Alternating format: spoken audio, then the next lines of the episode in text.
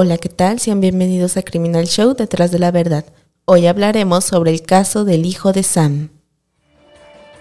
Una boda judía se celebra en la época de los 40, donde la pareja, además de ser muy joven, no tenían la intención de casarse. Betty Browder y el italiano americano llamado Tony Falco están a punto de dar el siguiente paso a la vida adulta. Tony era un hombre inestable, tal parece que Betty no era suficiente para él, ya que por seis años le fue infiel con otra mujer. Y al poco tiempo se iría con ella dejando a Browder sola y con un bebé en camino. En 1947 comenzó un romance con un hombre casado, Joseph Klingman, que se dedicaba al negocio inmobiliario. Después de unas citas con Joseph, le confesó que estaba embarazada. Él contestó que si querían que se siguiesen viendo, debía deshacerse del niño. En vez de abortar, ella prefirió dar al bebé en adopción. Fue entonces que el 1 de junio de 1953 en un hospital de Nueva York, Estados Unidos, dio a luz a Richard David Falco, que pronto cambiaría su apellido por Berkowitz, ya que Betty decidió darlo en adopción a un matrimonio judío que no podía tener hijos, Nathan y Per Berkowitz. Su padre trabajaba seis días a la semana en una tienda. Su madre era ama de casa y amaba compartir su tiempo con su pequeño hijo. La niñez de David parecía bastante normal. Ocasionalmente iba al estadio con su padre, pero algo pasaba, algo andaba mal con él, que no podía expresar.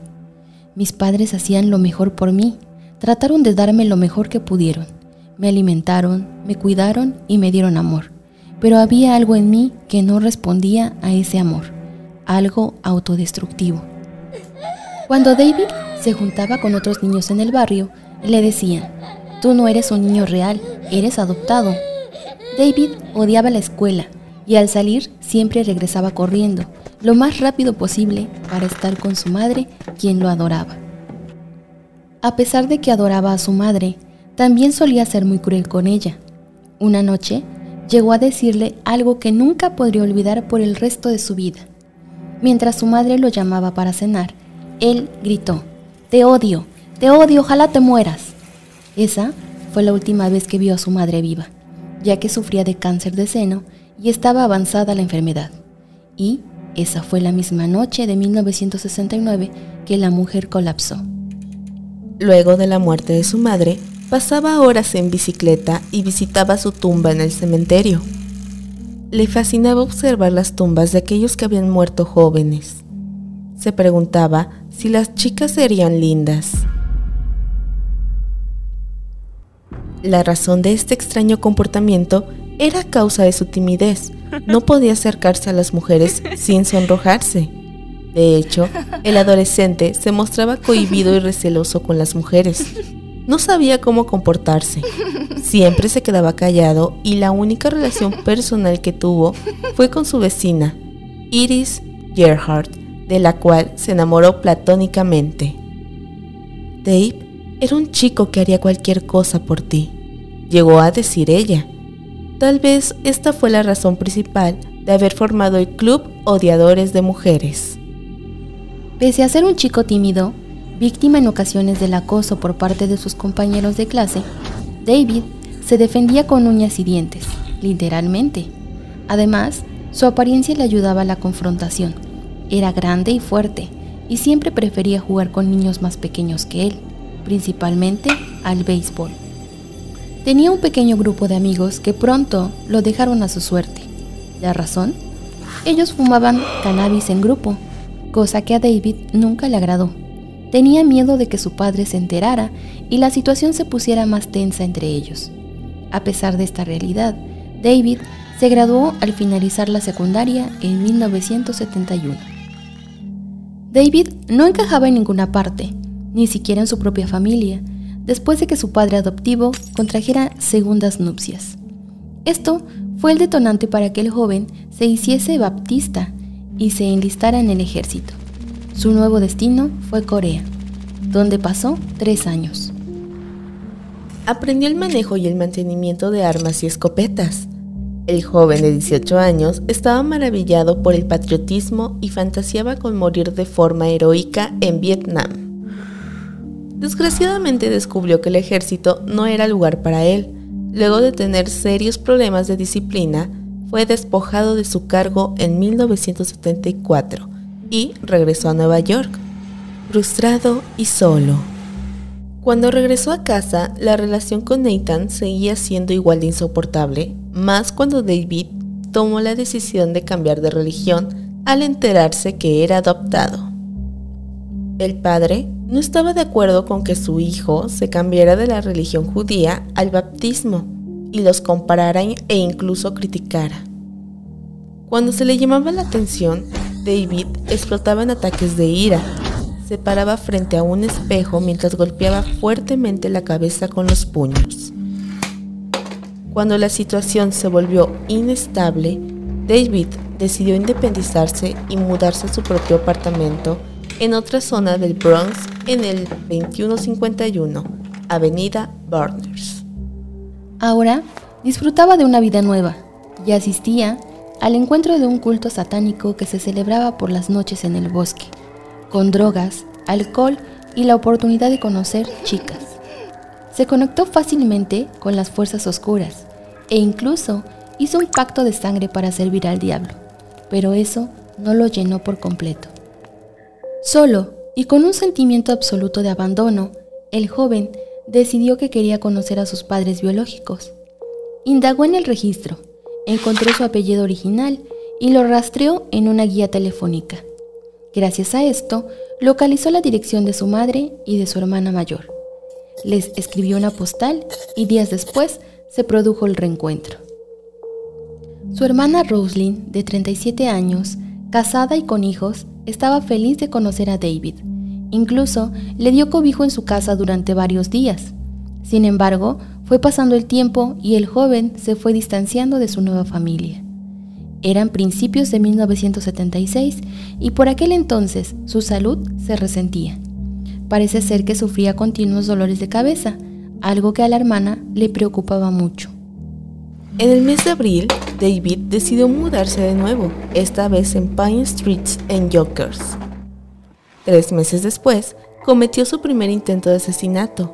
Había intentado acuchillar a dos mujeres a finales de 1975 los gritos de sus víctimas hicieron que huyera rápidamente. Tras estos fracasos, David decidió comprar una pistola. Se trataba de un revólver muy complejo, un Bulldog calibre 44 y le costó 130 dólares. Fue con esta arma con la que perpetró ocho ataques y mató a seis personas.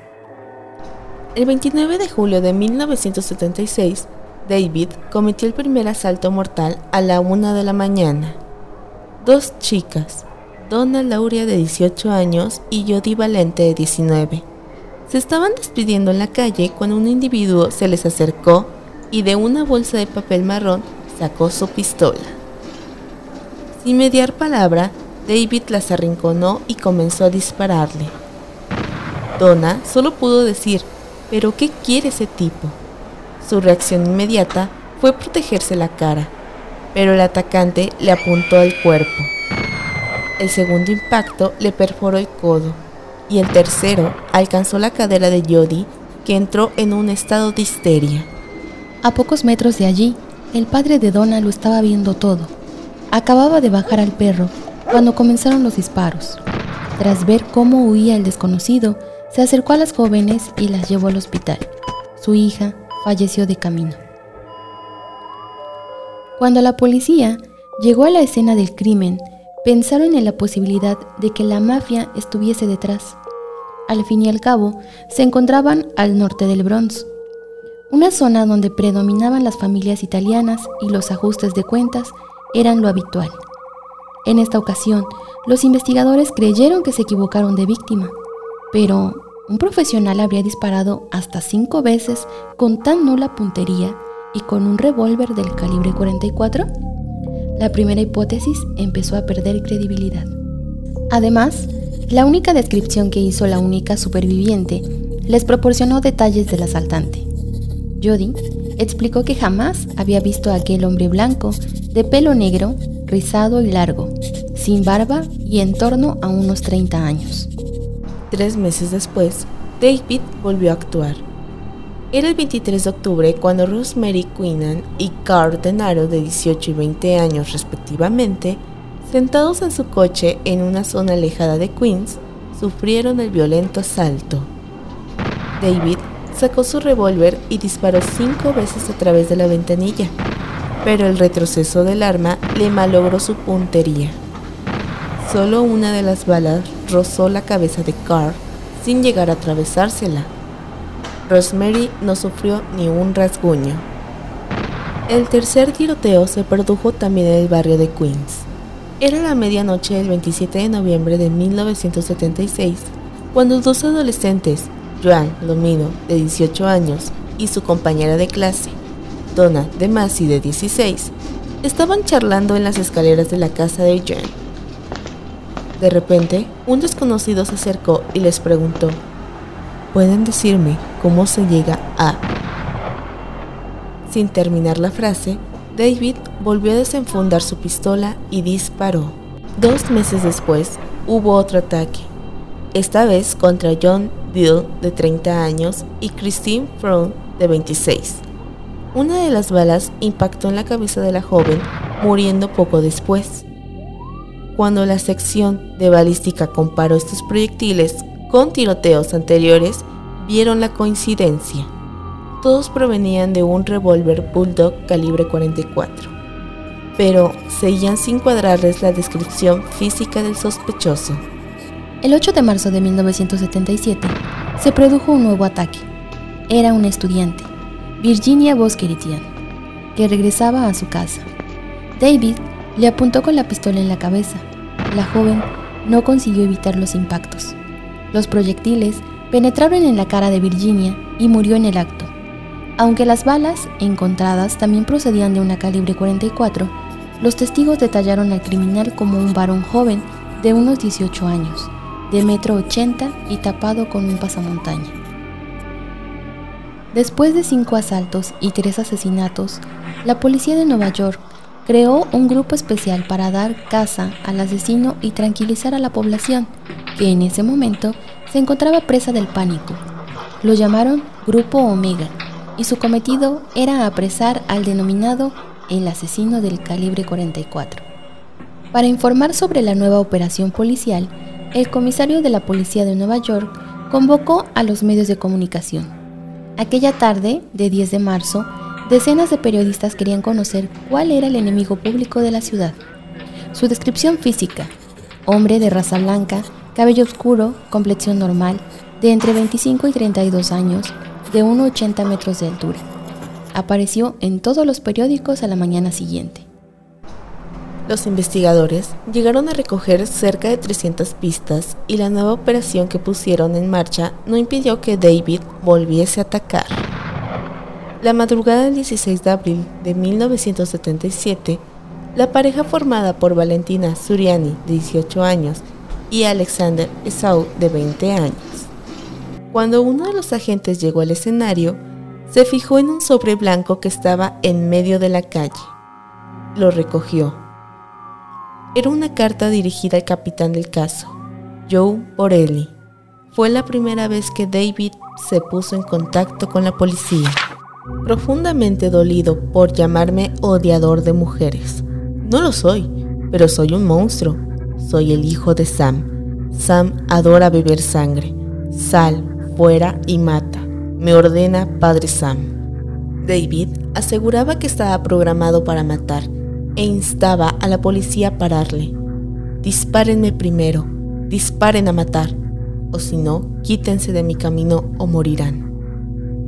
Escribió en una larga carta donde se autodenominaba Belcebú y decía disfrutar cazando y merodeando por las calles buscando carne hermosa y fresca. Pero a la vez sostenía que no quiero matar a nadie más. No quiero, pero es necesario honrarás a tu padre. Suyo en el asesinato, señor monstruo, firmó David. Tras el final del mensaje, el grupo Mega pensó que se trataba de un loco y no quisieron darle mayor importancia.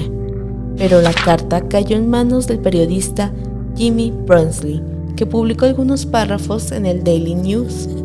Por eso, el criminal también contactó a Breslin tiempo después. A lo largo del escrito sin sentido y contradictorio, David manifestó lo siguiente. Sam está sediento. No me deja parar de matar hasta que él consiga llenarse de sangre. Escúchame, Jim. ¿Recuerdas lo que ocurrió el 29 de julio? Se puede olvidar de mí cuando quiera, porque yo no busco publicidad. Sin embargo, no debes olvidar a Donna Lauria. Y no puedes dejar que la gente lo olvide. Ella era una chica muy dulce. Y añadió una serie de nombres que supuestamente ayudarían a la investigación de la policía. Duque de la Muerte, Malvado Rey Malvado, los 22 discípulos del infierno y finalmente John Witches, violador y asesino por asfixia de jovencitas. No sabían a qué se refería, incluso habían pensado que se trataba de otro criminal. Ahora las autoridades sabían que luchaban contra un psicópata peligroso, que se hacía llamar el hijo de Sam, a quienes los psicólogos consultados detectaron que se trataba de un esquizofrénico paranoico. Psicólogos forenses analizaron acuciosamente la carta y determinaron que el tirador era un esquizofrénico que consideraba estar poseído por una entidad demoníaca. Asimismo, se trataba de una persona extremadamente solitaria y que seguramente tenía mucha dificultad para establecer relaciones, más que nada con las mujeres. Después de esas dos cartas, volvió por sangre el 25 de junio. Los jóvenes, Judy Placido y Salvatore Lupo, recibieron cinco disparos, y aunque tres de ellos lograron alcanzarles, finalmente salvaron su vida. Al cumplirse un aniversario del asalto del hijo de Sam contra las parejas nocturnas de Nueva York, todos esperaban un asesinato conmemorativo. Tanto la policía como los medios estaban en la angustia total, máxime que ningún esfuerzo de la fuerza de tarea estaba dando frutos, pasó el día 29 de julio, sin novedad alguna, pero la desgracia se hizo presente días después. El último asesinato lo cometió la noche del 31 de julio. Ya lo avisó en una tercera carta enviada a la policía. David siguió el mismo modus operandi. Deserrajó varios tiros contra los ocupantes aparcados en un lugar solitario. Ahí, Stacy Moskowitz y Bobby Violante estaban teniendo relaciones sexuales cuando David comenzó a dispararles. Ella murió en el acto y él se quedó ciego. Gracias al testimonio de Tommy Saino y de su novia, que se encontraban aparcados relativamente cerca, la policía contó con una nueva descripción física. No fueron los únicos testigos de aquella noche. Casilia Davis, una viuda de 49 años de edad, fue clave para dar caza al hijo de Sam. La mujer explicó a los investigadores cómo aquella noche, al llegar a casa, se fijó en un coche amarillo mal estacionado al lado de una bomba de agua. Pero no le dio mayor importancia. Subió y volvió a bajar para sacar al perro. Durante el paseo, observó otros dos coches más estacionados cerca del Ford Galaxy amarillo. Eran los vehículos de Bobby y de Tommy, y al conductor del Ford, que estaba enfadado al ver una multa en el parabrisas. El individuo era David, que le echó una mirada de rabia a la viuda. Esta sintió miedo y regresó rápidamente a su apartamento. Tres días después, la mujer se atrevió a contar lo que vio. Dejó claro que aquel desconocido le pusieron una sanción de aparcamiento. Con la descripción física del coche y de su conductor, la policía comenzó a buscar los datos con las pruebas que ya tenían de casos anteriores y con las sanciones puestas la noche del asesinato de Stacer. Los investigadores tuvieron varias coincidencias. Varios vecinos dieron los mismos detalles físicos del atacante. También reconocieron el modelo y el color del vehículo en la escena del crimen. Y efectivamente, un agente puso una multa a la matrícula 561 XLB El coche estaba registrado a nombre de David Berkowitz. Cuando 10 días después llegaron al vecindario del sospechoso, los investigadores entrevistaron a sus vecinos. Algunos de ellos no tenían un buen recuerdo del joven, al que catalogaban como una persona muy conflictiva.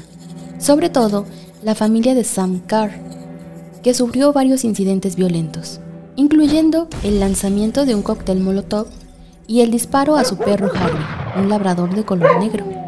Según David, el canino era un perro endemoniado. Descubrieron que el treintañero estaba obsesionado con los cultos satánicos y que lo habían denunciado varias veces por mal comportamiento y por el envío de cartas amenazantes. La familia Carr entregó a los agentes algunas de estas y enseguida reconocieron la letra. Era el hijo de Sam. El 10 de agosto de 1977, los detectives Ed Sigo y John Falutico fueron a buscar a David. Antes de que llegaran, registraron el vehículo y en su interior hallaron un rifle, además de una carta dirigida al jefe del grupo Omega, Timothy Downs. En cuanto David apareció y se subió al coche, los agentes le encañonaron. No respires, policía, le gritaron. El asesino sonrió mientras lo ponían contra el capo. ¿Quién eres? preguntó John. Tú lo sabes, tú sabes a quién tienes, respondió David. Dime, ¿a quién tengo? insistió el inspector.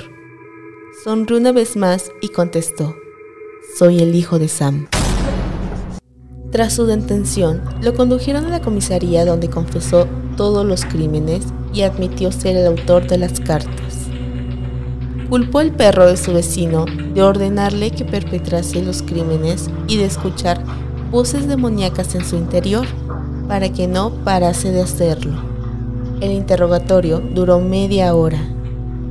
Los oficiales ya tenían el modus operandi sobre el criminal.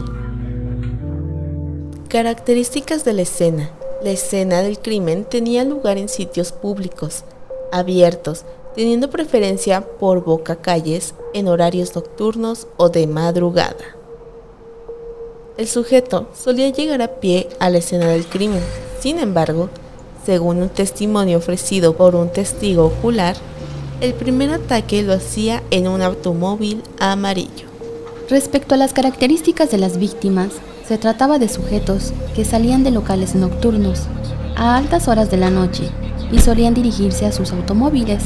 Además, eran sujetos de clase media alta que estaban en circunstancias de acercamiento amoroso. Sin embargo, a veces eran sujetos que simplemente interactuaban socialmente. Esto las hacía más accesibles debido al lugar por ser público. El método de aproximación. Atacaba a sus víctimas por sorpresa, Incluso llegaba a atacarlos por la espalda, disparándoles a quemarropa. El método de ataque. No tenía ninguno en concreto. No tenía un previo acercamiento verbal o físico con ellas. Las atacaba con su arma y luego comenzaba a huir de la escena del crimen sin dejar rastro. Finalmente, se comenzó a manejar la hipótesis de que lo que jugó en su contra fue su patología mental, su psicosis, más específicamente su esquizofrenia y aspectos más avanzados de la paranoia de personalidad. Esto se debe a que conforme avanzó el caso y comenzó a haber más alarma social, aumentó su interés por sentirse alguien en la sociedad, lo que no fue positivo para continuar en el anonimato, así que comenzó a descuidar y fallar en su modus operandi. En junio de 1978, Berkowitz fue sentenciado a 365 años de cárcel tras declararse culpable de los asesinatos de Donna Lauria, Christine Frun, Virginia, Valentina, Alexander y Mokowicz, más siete cargos de intento de asesinato. En ese momento afirmó que había sido obligado por una fuerza demoníaca que comunicaba sus demandas mortales a través de un labrador negro llamado Harvey, que pertenecía a su vecino Sam Carr pero luego admitió que no había nada de cierto en eso. También afirmó haber sido responsable de alrededor de 1.500 incendios en la ciudad de Nueva York y sus alrededores. Fue Terry quien lanzó la teoría de que Berkowitz no actuaba solo, sino que tenía múltiples cómplices que conformaban parte de un culto satánico. los hijos de Carl, John y Michael, que murieron en 1978 y 1979 respectivamente. También formaron parte de ese grupo. Pese a que la policía por fin había cazado al asesino, aún había datos y pruebas que no cuadraban, entre ellas la descripción que los testigos de los distintos asaltos habían hecho, ya que parecía ser una persona distinta. David aseguraba haber matado a sus víctimas, situación que no fue así, ya que algunos sobrevivieron, e incluso el perro que tenía un apodo que era Witches, el mismo nombre que aparecía en la carta de John Witches, violador y asesino por asfixia de chicas jóvenes. Pero John sí era un sujeto que David conocía con el que iba a rituales satánicos en un parque. Cuando fueron a entrevistarlo, este se había suicidado dándose un tiro en la boca. Pero aún así, el juez quiso meter las pruebas, aunque tuvieran incongruencia. El 12 de junio de 1978 fue sentenciado a seis cadenas perpetuas en prisión y cumple su condena en la prisión estatal de Ática, siendo calificada como un centro de máxima seguridad. El 10 de julio de 1979, un recluso atacó al hijo de Sam y le clavó una cuchilla de afeitar desde la garganta hasta la nuca. Tuvo suerte porque si el corte hubiese sido más profundo, habría muerto. Necesitó 56 puntos de sutura. Tras el accidente, intentó reformarse y creó una ley llamada Ley Hijo de Sam, que impide a los asesinos en serie ganar dinero al contar sus crímenes. Con este nuevo yo, se volvió una persona espiritual, hasta tal punto que se refiere a sí mismo como el Hijo de la Esperanza. Muchas gracias por escucharnos. Esto es Criminal Show, detrás de la verdad. Hasta pronto.